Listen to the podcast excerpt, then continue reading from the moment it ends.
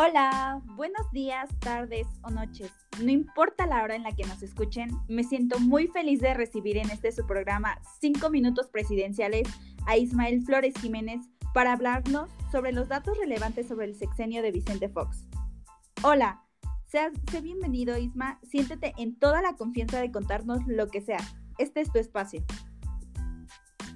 Hola Katy, buenas tardes, buenas noches, buenos días, agradezco eh, el espacio a, tu programa y la verdad es que el, tema de hoy o el expresidente del que te vengo a platicar el día de hoy eh, fue relevante en la historia de México. Eh, hablamos del expresidente Vicente Fox Quesada.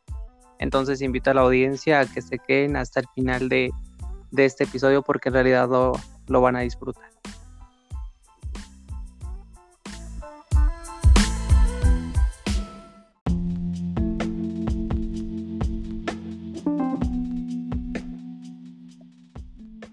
Comenzamos en cuanto gustes. Bien, eh, antes de, bueno, para comenzar me gustaría mencionar que el sexenio de, digo, para quienes no lo saben y para quienes sí, para no perderlo de vista, pues, eh, mencionar que el sexenio de este presidente se dio del año 2000 al, año 2006. Eh, el mandato fue del primero de diciembre al primero de diciembre de los, año, de los años ya antes mencionados. Ciudad de México, un 2 de julio de 1942. El partido político por el cual él fue elegido como presidente de la República Mexicana fue eh, Partido Acción Nacional, o bien por sus siglas PAN, el eh, multinacional empresario agropecuario. Eh, bien, pues para comenzar eh, con, con, la historia de, de su presidencia en, en el país México, Cabe mencionar que el triunfo en el año 2000, que ya lo había mencionado, el primero de diciembre de 2000, eh, las elecciones fueron democráticas por Vicente Fox, eh, quien era candidato presidencial del partido derechista eh, o bien del partido accionario. Significa para mí más que un mero cambio de gobierno, significó el final de 71 régimen político monopolizado por el Partido Revolucionario Institucional, o mejor conocido como el PRI, eh, él lo ha dicho, él se ha sostenido como una persona ranchera de pura cepa, católico devoto y formado en administración de empresas. Fox hizo una completa carrera profesional en la sucursal de Coca-Cola antes de dedicarse a los negocios agropecuarios y de servir del año 1995 al año 1999 como gobernador del estado de Guanajuato.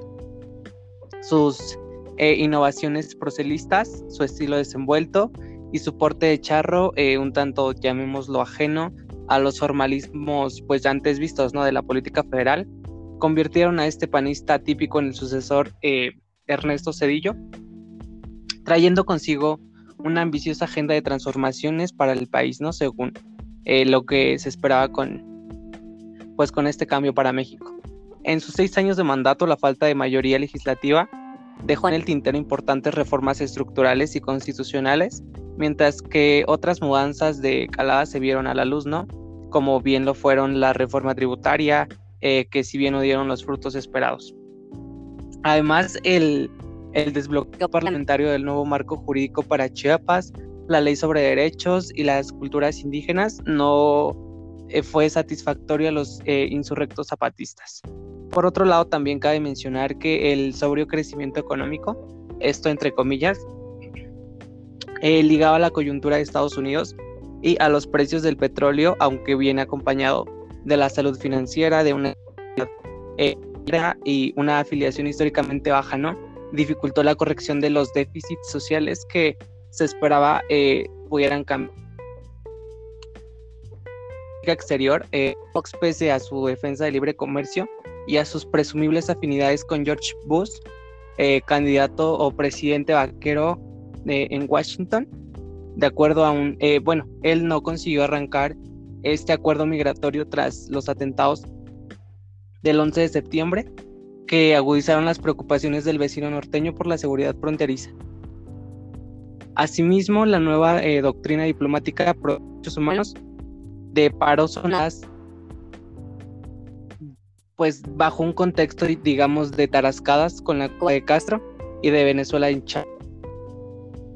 También es importante que bolivariano y ya que este limitó la influencia del hemisferio latinoamericano de México, cuya principal base era el plan.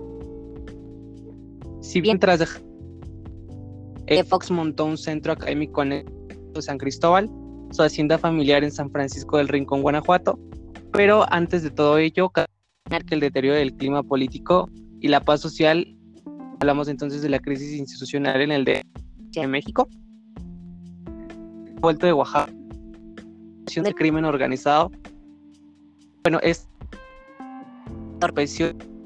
final. de sus Fox quien incidía en el foro su despedida como ya lo había mencionado del año 2006 quedó desucida por la guerra organizada por antes Manuel López Obrador el candidato opositor de izquierda como pues derrota a manos del postor de Felipe Calderón Banopra y también secretario de administración pues no enfrenta los país con la de Fox preservó hasta el final e insistió en los sondeos unos altos niveles de aceptación popular. El expresidente es noticia por sus manifestaciones de rechazo al populismo en América Latina. Su propuesta eh, de, despenalizar las drogas, por ejemplo, y eh, las acusaciones de enriquecimiento ilícito en su contra. Si bien eh, la obra más mencionada o la obra más popular, eh, la única obra que realmente tuvo inversiones económicas durante su sexenio fue la llamada Biblioteca José Vasconcelos. Eso sería todo. Espero a la gente le haya gustado y a usted.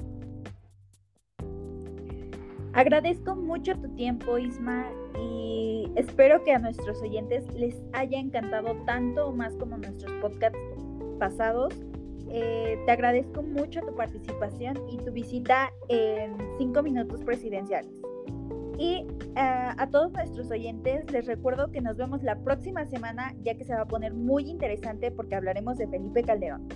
Nos vemos la próxima. Gracias. Adiós.